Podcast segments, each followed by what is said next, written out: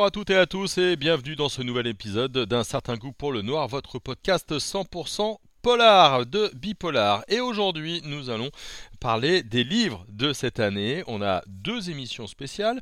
La première émission pour euh, fêter cette fin d'année, c'est avec Alexandre Carreca. Alexandre, c'est notre libraire conseil. Hein. C'est un grand spécialiste du polar. Il officie notamment euh, chez Deux Citres dans la bonne ville de Chambéry. Et je l'ai reçu il y a quelques jours il nous a donné véritablement euh, ses coups de cœur. Voilà, nous sommes avec Alexandre, notre libraire référence en, polar. Alexandre, tu as trois titres? Pour euh, la fin d'année avec euh, deux titres. On, va en parler sur euh, la Seconde Guerre mondiale. Mais avant, on va parler de Jonesbo. Ça, c'est un livre qui t'a vraiment plu. En fait, c'est mon coup de cœur polar de l'année. donc leur domaine, publié à la série noire chez Gallimard.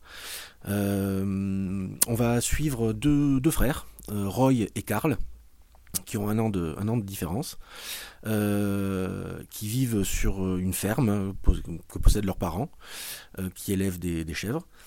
quand Roy a 17 ans, leurs parents meurent dans un accident de voiture. Roy, qui n'est pas très doué à l'école, va aider son oncle qui tient un garage automobile, parce qu'il est passionné de, de mécanique auto. et son frère, Karl, qui est un petit peu plus doué que lui euh, dans les études, va partir aux États-Unis euh, pour faire des études de business school. Euh, il va y rester 15 ans. Et donc au bout de 15 ans, Karl revient des États-Unis sur la ferme familiale que, qu'habite Roy encore.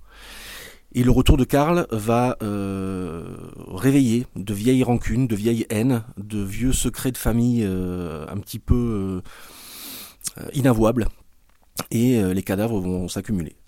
Euh, le roman euh, est, construit sur des séries de flashbacks, c'est-à-dire qu'on suit Roy et Carl de nos jours, mais on revient un chapitre sur deux sur leur, enfance, leur adolescence. moi, je suis un, très très grand fan de John Esbo, mais là, il m'a vraiment bluffé avec, ce roman, qui est magnifiquement construit et très très abouti. On, connaît bien euh, Jonesbo hein, avec euh, le bonhomme de neige notamment, l'homme chauve-souris, euh, Macbeth, le fils. Euh, il arrive à se renouveler encore? Il y arrive. Alors effectivement, l'homme chauve-souris, le bonhomme de neige, ce sont des romans où il a un personnage récurrent qui est l'inspecteur Harry Hall. il m'avait déjà surpris avec le fils, qui, qui était un one-shot, donc il ne faisait pas partie de cette série qui était une sorte de, conte de Monte Cristo euh, contemporain. Euh, avec Macbeth, il avait euh, transposé la célèbre pièce de, Shakespeare dans les années 60 dans une ville industrielle d'Écosse, gangrénée par la corruption, par le crime, par la drogue, etc. Ça avait vraiment été extrêmement, extrêmement fort comme roman. Mais là, il m'a, euh, il m'a, il m'a, avec leur domaine, il m'a, il m'a bluffé. Donc voilà, je, je, pour moi, c'est son meilleur roman à ce jour. Ah tu trouves qu'il progresse notamment sur l'écriture? Euh, je trouve qu'il progresse euh, notamment sur la psychologie des personnages. je le trouve de plus en plus pertinent. et, et même si, quand on, quand on commence à lire leur domaine, c'est un petit peu long au départ, parce qu'il met en place toute une série de, d'intrigues, de, personnages, etc. Mais une fois que tout ça a été mis en place, euh, on peut plus le lâcher. Hmm. Alors dans les, deux autres livres, hein, euh, je le disais, on va s'intéresser euh, au Reich avec euh, notamment un auteur italien. C'est son, son, premier roman, Les Anges de Munich. Est-ce que tu peux nous en dire un mot? Alors L'Ange de Munich, c'est un roman qui s'appuie sur une histoire vraie. Euh, on est en 1936, euh, à Munich donc. On découvre le cadavre d'une jeune femme dans un, appartement assez cossu. Euh, la police qui arrive sur place pense que c'est un suicide.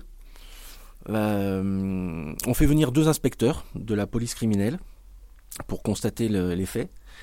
Et ces deux inspecteurs pensent que ce n'est pas un suicide, ils pensent que c'est un meurtre. Euh, le problème, c'est que la jeune femme en question, la victime, n'est pas n'importe qui. C'est la nièce d'un homme politique euh, en pleine ascension qui s'appelle Adolf Hitler. Et le pistolet qui a servi à ce pseudo-suicide appartient à Adolf Hitler. donc voilà, on va suivre ces deux enquêteurs, dont les noms sont les mêmes que les vrais enquêteurs qui ont, enquêté à l'époque. on va rencontrer les hauts dignitaires nazis qui sont tous des euh, psychopathes complètement dégénérés, les Goebbels, les Himmler, les Heydrich, euh, etc., qui dans un système politique normal euh, auraient été jetés en prison sans autre forme de procès, tant ils sont complètement tarés. Et à la fin du roman, il y a une bibliographie euh, parce que Massimi, a, consulté les archives qui ont été numérisées euh, de, l'enquête de l'époque. Donc c'est absolument passionnant. Euh, on, est, on est vraiment dans cette époque un petit peu étrange de, ce, de, de, ce, régime nazi en pleine, en, pleine ascension. Et on se rend compte que les Allemands euh, de l'époque n'étaient pas tous des fervents partisans nazis, au contraire. Il y a des scènes euh, dans des terrasses de, café où il y a des, euh, plaisanteries extrêmement acerbes vis-à-vis vis-à-vis des, nazis. Donc, voilà, c'est un travail de recherche très minutieux et c'est une enquête de police qui est passionnante. Hmm. Polar italien d'un auteur italien, hein, c'est son, premier roman. Le polar italien se porte bien? Il se porte plutôt pas mal. Euh, alors, il y a eu une mode du polar italien avec les Camilleri, les Carisi, euh, dont on va parler tout à l'heure. Euh, actuellement, le, ce qui a le vent en poupe, c'est plutôt le polar sud-coréen, hmm. qui, qui se porte vraiment bien et qui est, qui est plutôt intéressant.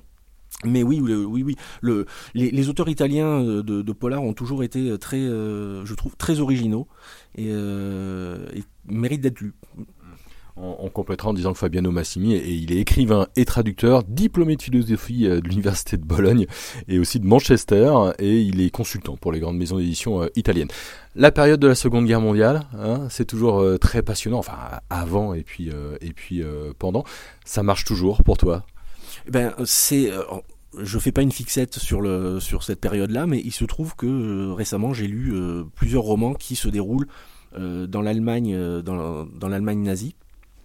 Et donc là, je vais je vais vous présenter Les Promises de Jean-Christophe Granger.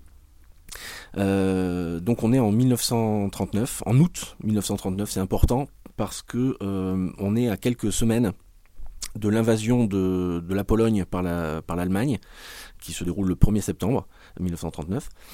Euh, durant le, cette, ce mois d'août, euh, on, retrouve euh, le, les cadavres de trois femmes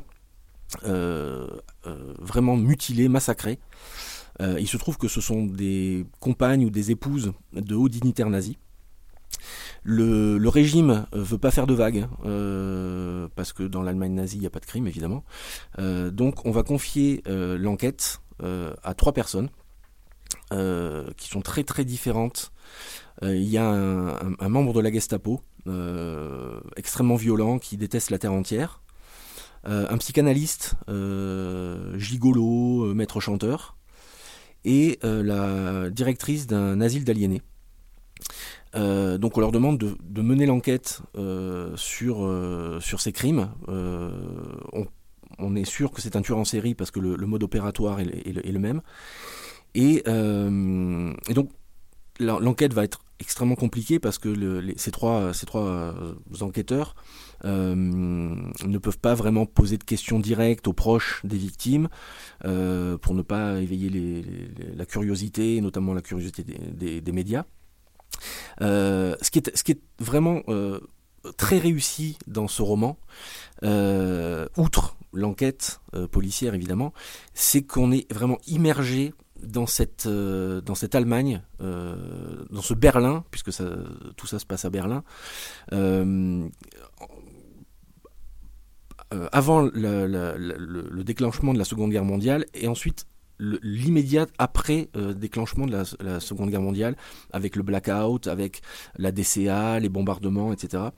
Granger a fait un, très très gros travail de documentation sur cette époque. Ça me fait un petit peu penser au roman de, de, Philippe Kerr, euh, la trilogie berlinoise, Hôtel Adlon, etc., euh, par son, son, son souci de, de, retranscrire vraiment l'ambiance qui régnait à Berlin euh, durant cette période vraiment très très importante de l'histoire. Granger, pareil, c'est un nom qu'on connaît bien, hein, c'est un peu comme euh, Jonesbo. Lui, pareil, il, vieillit bien, entre guillemets? Alors, pour être très très franc avec toi, euh, ça faisait des années que j'avais pas lu euh, de roman de, de, Granger. pour plein de raisons, peu importe. là, ça m'a ça, ça, vraiment intéressé parce que il a, contrairement à ses romans précédents qui sont très contemporains, euh, etc. Là, il s'est vraiment intéressé à une période euh, de l'histoire qui est charnière et, euh, c'est vraiment très réussi.